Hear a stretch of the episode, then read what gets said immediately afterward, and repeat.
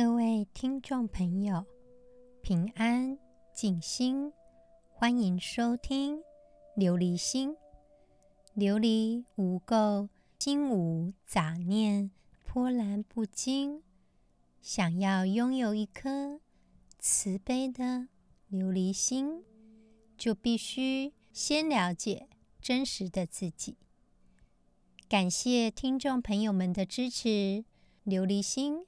现在十四个国家共同聆听。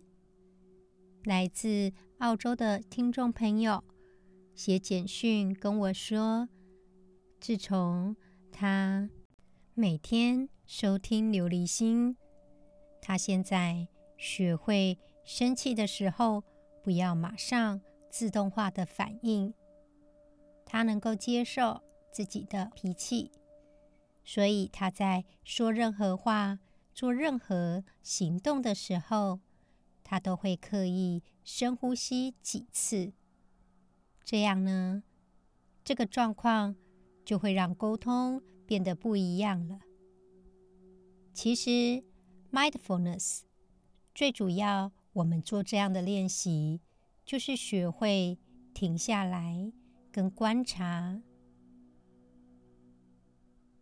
此时此刻，我们能够停下来，仔细看看现在的状况，就有能力让我们用不同的方式去回应不同的状态。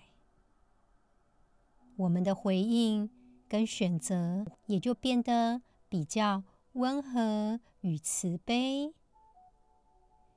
因为我们看到的不是。这个情境造成的问题，而是接受我们对这个状态造成的反应。我们知道这样的反应都会有些变化，当然就会学会谨慎以及活在当下。假如我们现在情绪当中，很多事情就会变得。僵持不下，也就很难有智慧的选择以及判断了。所以，许多神经医学的研究都告诉我们，mindfulness 是一种必备的生命技能，它能够关照我们的身心健康，带领我们的生命进入每个阶段的。幸福，所以说涅槃在哪里呢？涅槃就在我们的心里。另外，要跟听众朋友们分享的资讯是根据英国二零一四国家统计的资料表示，通勤者的生活满意度低于非通勤者。研究证明。更多的通勤时间容易让我们觉得焦虑、压力，并且呢，工作效率降低。因为在上班的途中，我们会有一些无法控制的状态，包含交通拥挤等等。但是呢，我们可以采取一些措施来减少我们对通勤的焦虑。这个时候呢，来收听琉璃心，就变得是一个新的机会。因为我们如果在工作的旅程当中，能够利用正念放松跟冥想，将会带来我们这一天新的希望。所以，听众朋友们，不妨如果要上班之前来听一下琉璃心，你会觉得工作起来。更自在，更顺手。我们继续《楞严经》的内容。大佛顶首楞严经，其日无供，即使阿难执持应器，于所游城，次第寻起，心中初求，最后弹阅，以为斋主，无问尽会。刹利尊幸，毘旃陀罗，方行等词，不择为见，发意圆成一切众生无量功德。阿难已知，如来世尊喝须菩提及大迦舍为阿罗汉，心不均平，亲仰如来，堪场无遮，度诸一棒，金笔橙黄，徐步郭门，严整威仪，肃恭斋法。这个时候呢，阿难他一个人在返回的途中，这天他没有得到供养，他就手持钵碗，在他驻足的城中沿街乞食。阿难在心里计划着，等到最后一家施主的时候，就在那家接受供奉。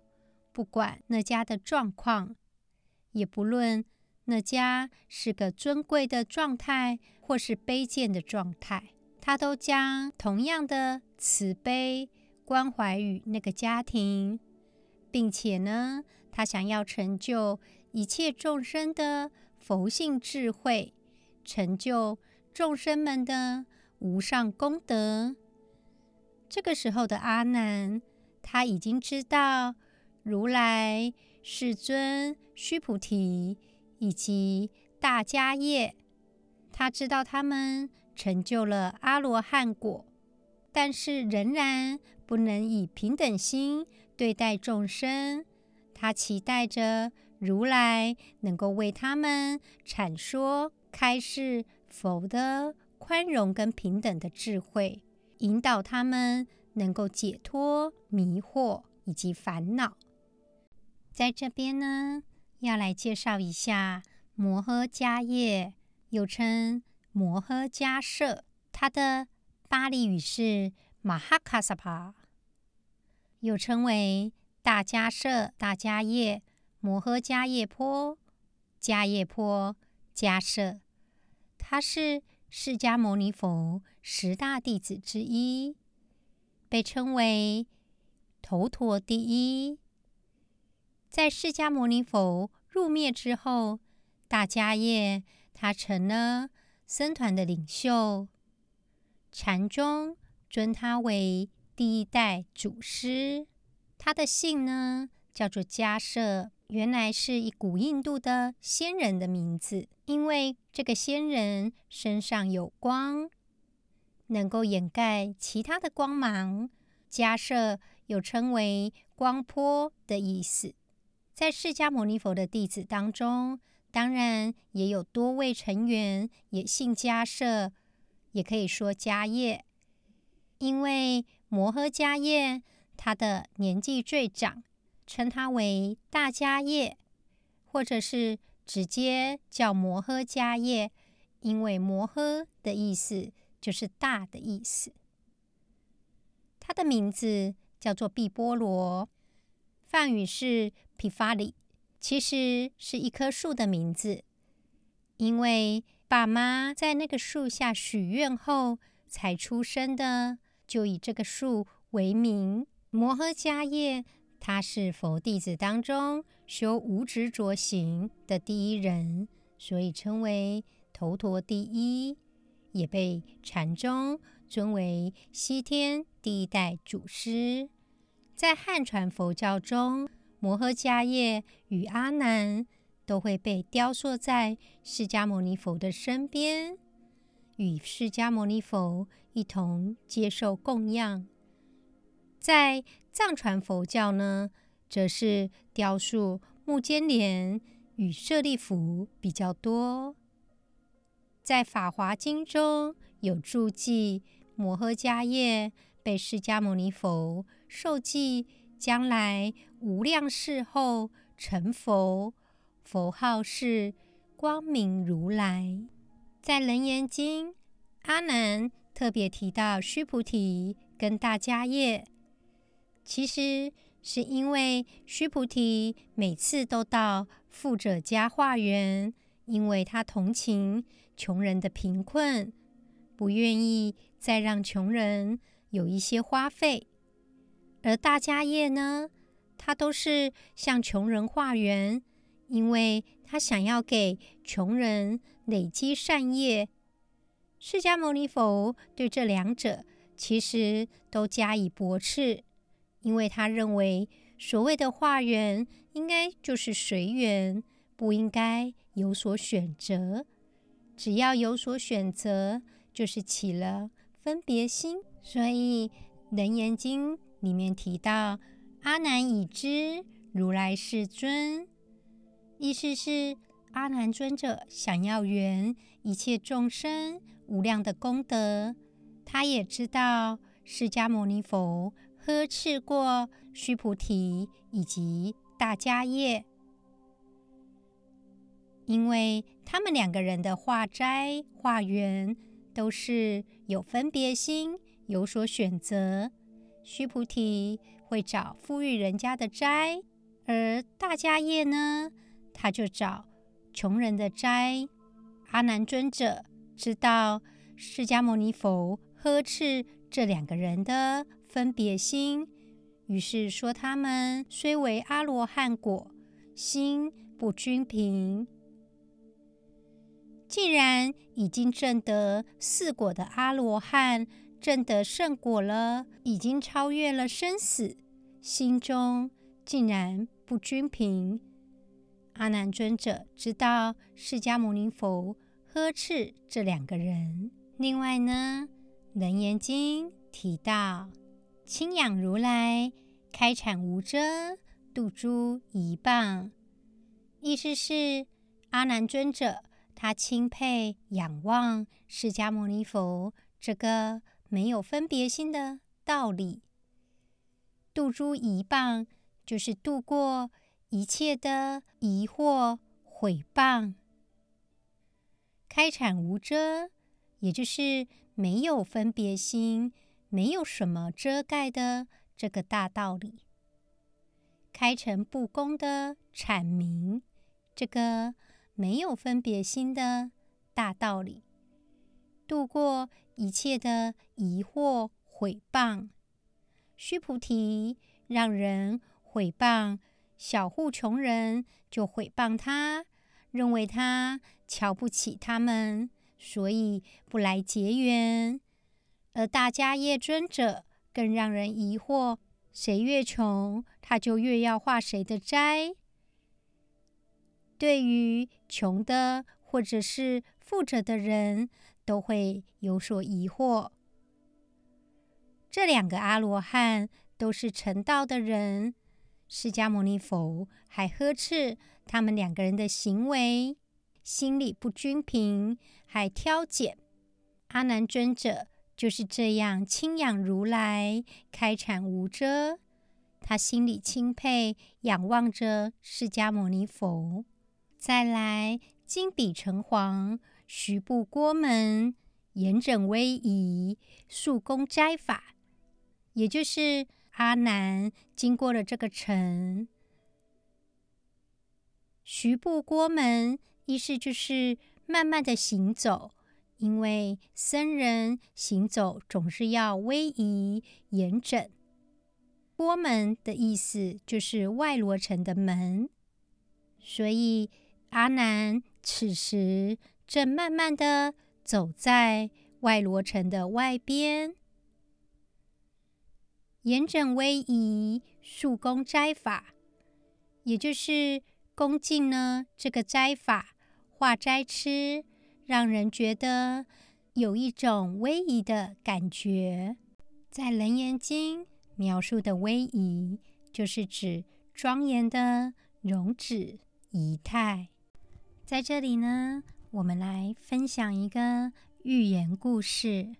有一个富翁，非常的有钱，可是呢，他得不到旁边人的尊重。因此，他非常的苦恼，每天都在想，怎么样能够得到众人的敬仰。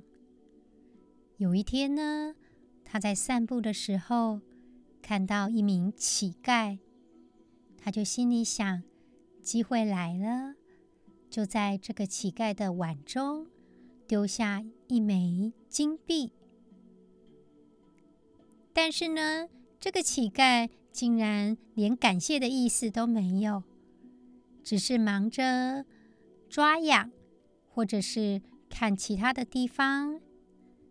这个妇人就有点生气了，他就说：“你难道没有看到我给你的是金币吗？”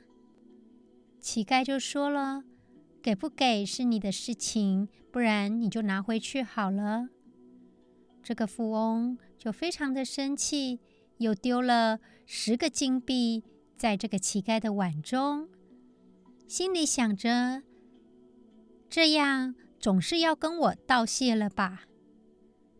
但是呢，这个乞丐仍然不理不睬。妇人就非常的生气，跳了起来，他就说：“我给你十个金币耶！”你看清楚，好歹你也尊重我一下，道谢你不会吗？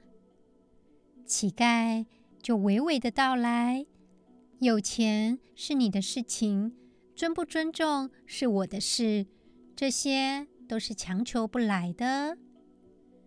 富翁就着急了，那么我把财产一半分给你，能不能？请你尊重我呢？乞丐就翻了白眼说：“那我不是就跟你一样有钱呢？为什么要尊重你？”富翁就说：“那把所有的财富都给你，这样愿意尊重我了吧？”乞丐就大笑说：“你都把钱都给我了，你都变成乞丐了。”我为什么要来尊重你？在这边呢，是提醒大家，有的时候金钱很少、很贫穷，但是精神生活却是非常的丰富以及高尚。有的人心穷人富，也就是精神生活匮乏，没有高尚的品德，但是呢，这个人。金钱却是很多，很富裕。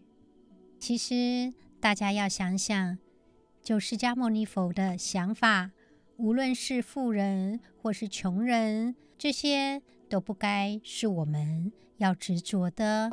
如果我们对待富人跟穷人有差别心，那么我们其实也就是着相了。根据巴菲特的理论。他会认为，假如突然有了大量的财富，不会管理，反而就是一种陷阱，因为到最后连自己是谁都可能不知道。心灵的层次有时候就是这样的虚空。无论是穷人、富人，在释迦牟尼佛的眼里都是。一样的，我们都必须度过生死。能不能理解般若的智慧，关照自己的本心，这些都跟财富无关。我们继续今天的 mindfulness 的练习，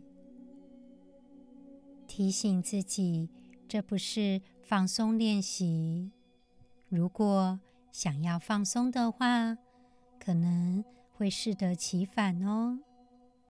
我们找到一个安全以及舒适的地方，坐着或者是站着，我们停下来做任何的事情。眼睛慢慢的闭上，包括思想也停下来。我们试着安稳的活在此时此刻。开始深呼吸几次。吸气吐气。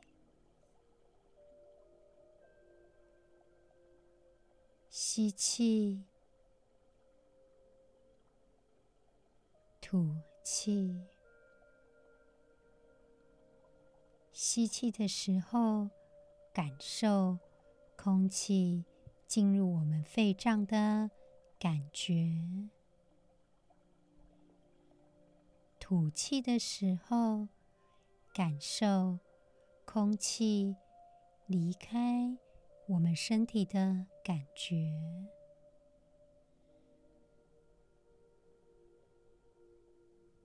我们把手放在肚脐以及胃的中间，感受呼吸时的起伏。深沉、缓慢的呼吸着，感受呼吸与自己融为一体。我们敞开心扉，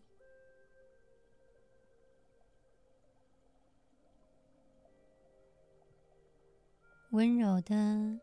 把注意力集中在我们的呼吸上，我们觉知呼吸，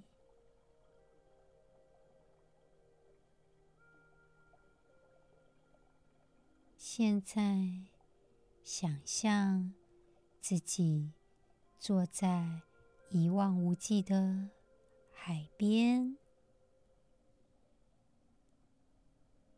我们看着远方的海浪、波浪，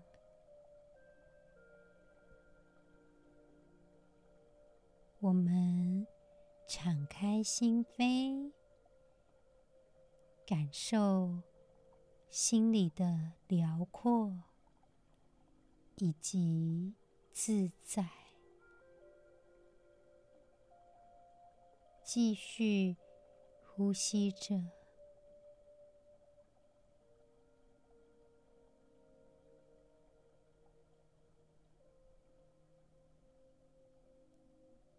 许多事情不一定都是美好的，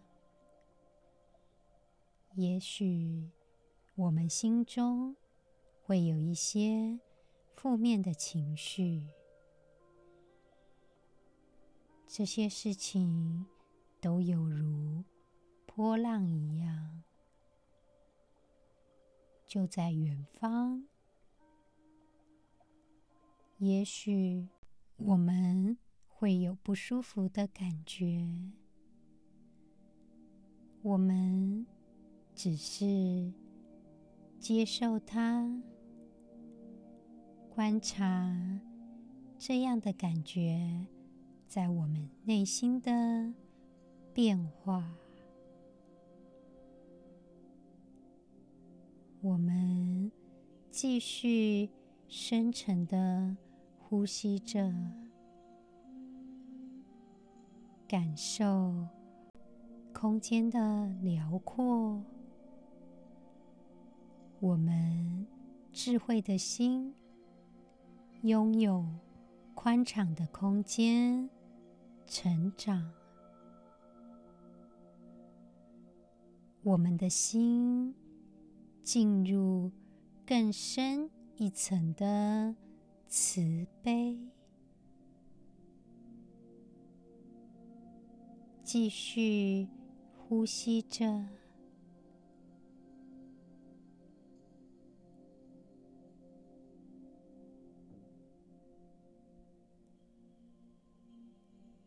也许内心会有一些烦恼，我们不要隐藏任何的事情，接受它，它就是远方的波浪，我们不被影响，只是感受心境的变化，继续呼吸着，我们的心进入更深一层的自在以及慈悲，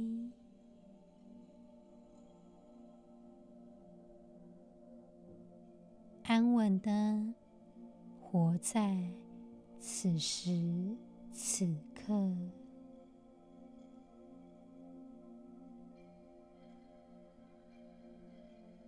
也许这是一整天我们唯一停下来的时候，感受一下此时此刻我们的需要。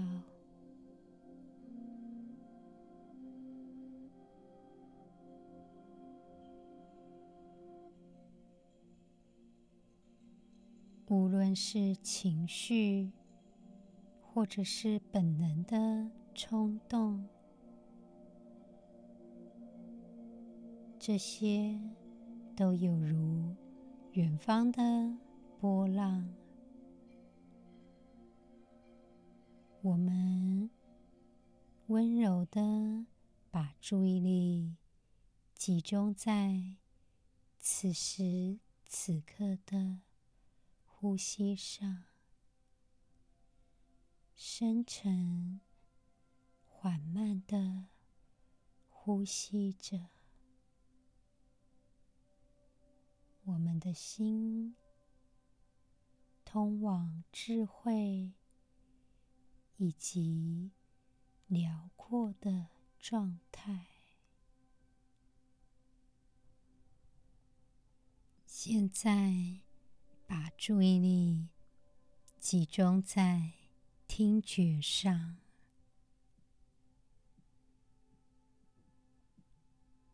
我们聆听外面以及处在此时此刻环境的声音，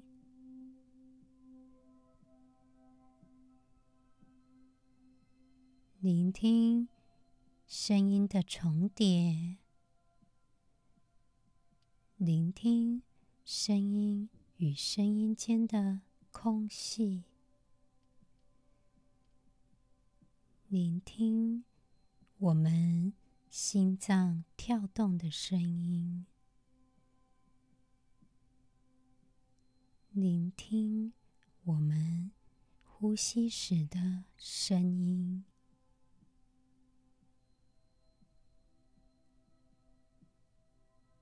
敞开心扉。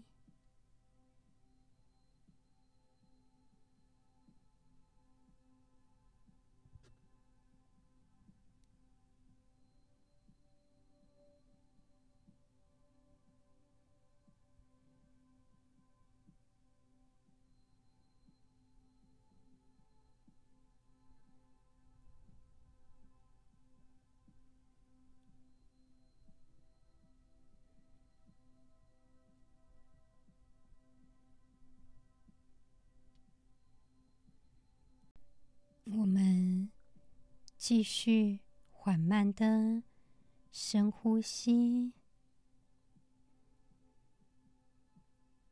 现在，把注意力关注在我们的思想、情绪以及身体知觉的感觉。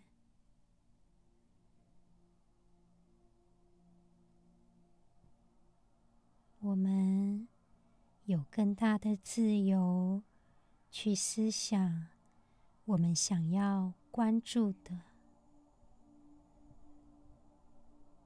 我们持续想象自己坐在沙滩上，看着远方的海浪。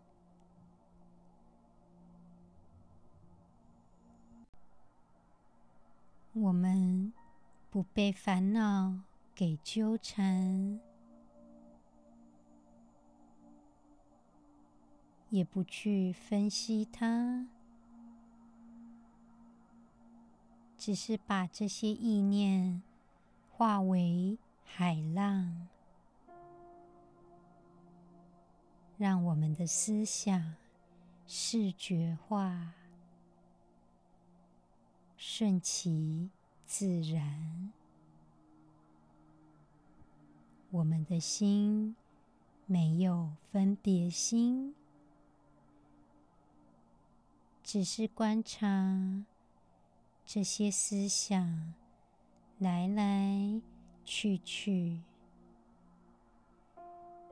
我们不执着，也不去。分析它，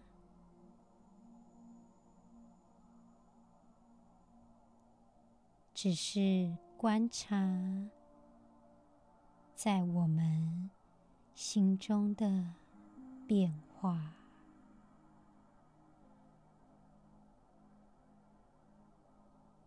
也许有一些正在产生的思想。无论是大的、小的，我们不纠缠其中，也不要被它给捆绑了。缓慢的呼吸着，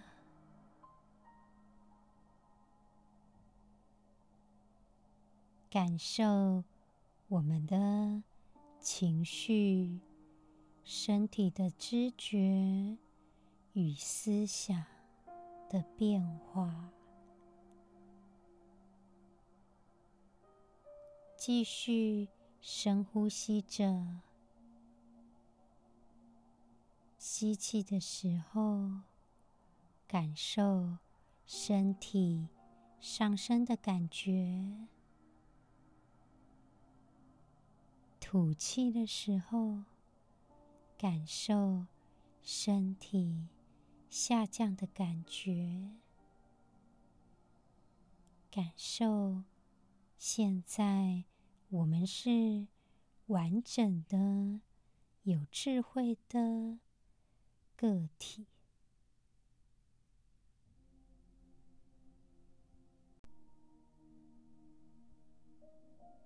我们。慢慢的把眼睛张开，试着用笔写下来此时此刻的思想。也许有一些我们想要决定的事情，我们写的是我们思想。而不是我们的情绪，我们敞开的是我们的智慧，更深沉的慈悲。我们的思想，将它写下来。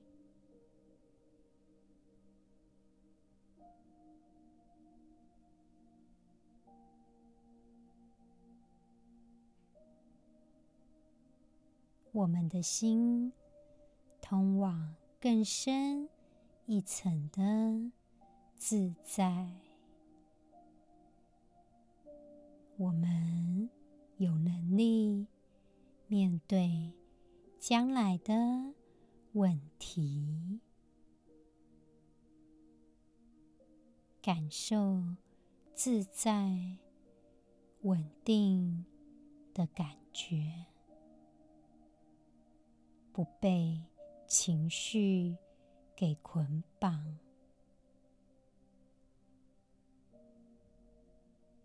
今天的节目就到这里喽。在生活当中，我们常常会被过去的状态遭遇到情绪的困扰。利用每天的 mindfulness，让我们分辨眼前的事实以及内心的状态。我们关照自己的本心。所做的决定都会让我们觉得安全自在。相信我们智慧的本心，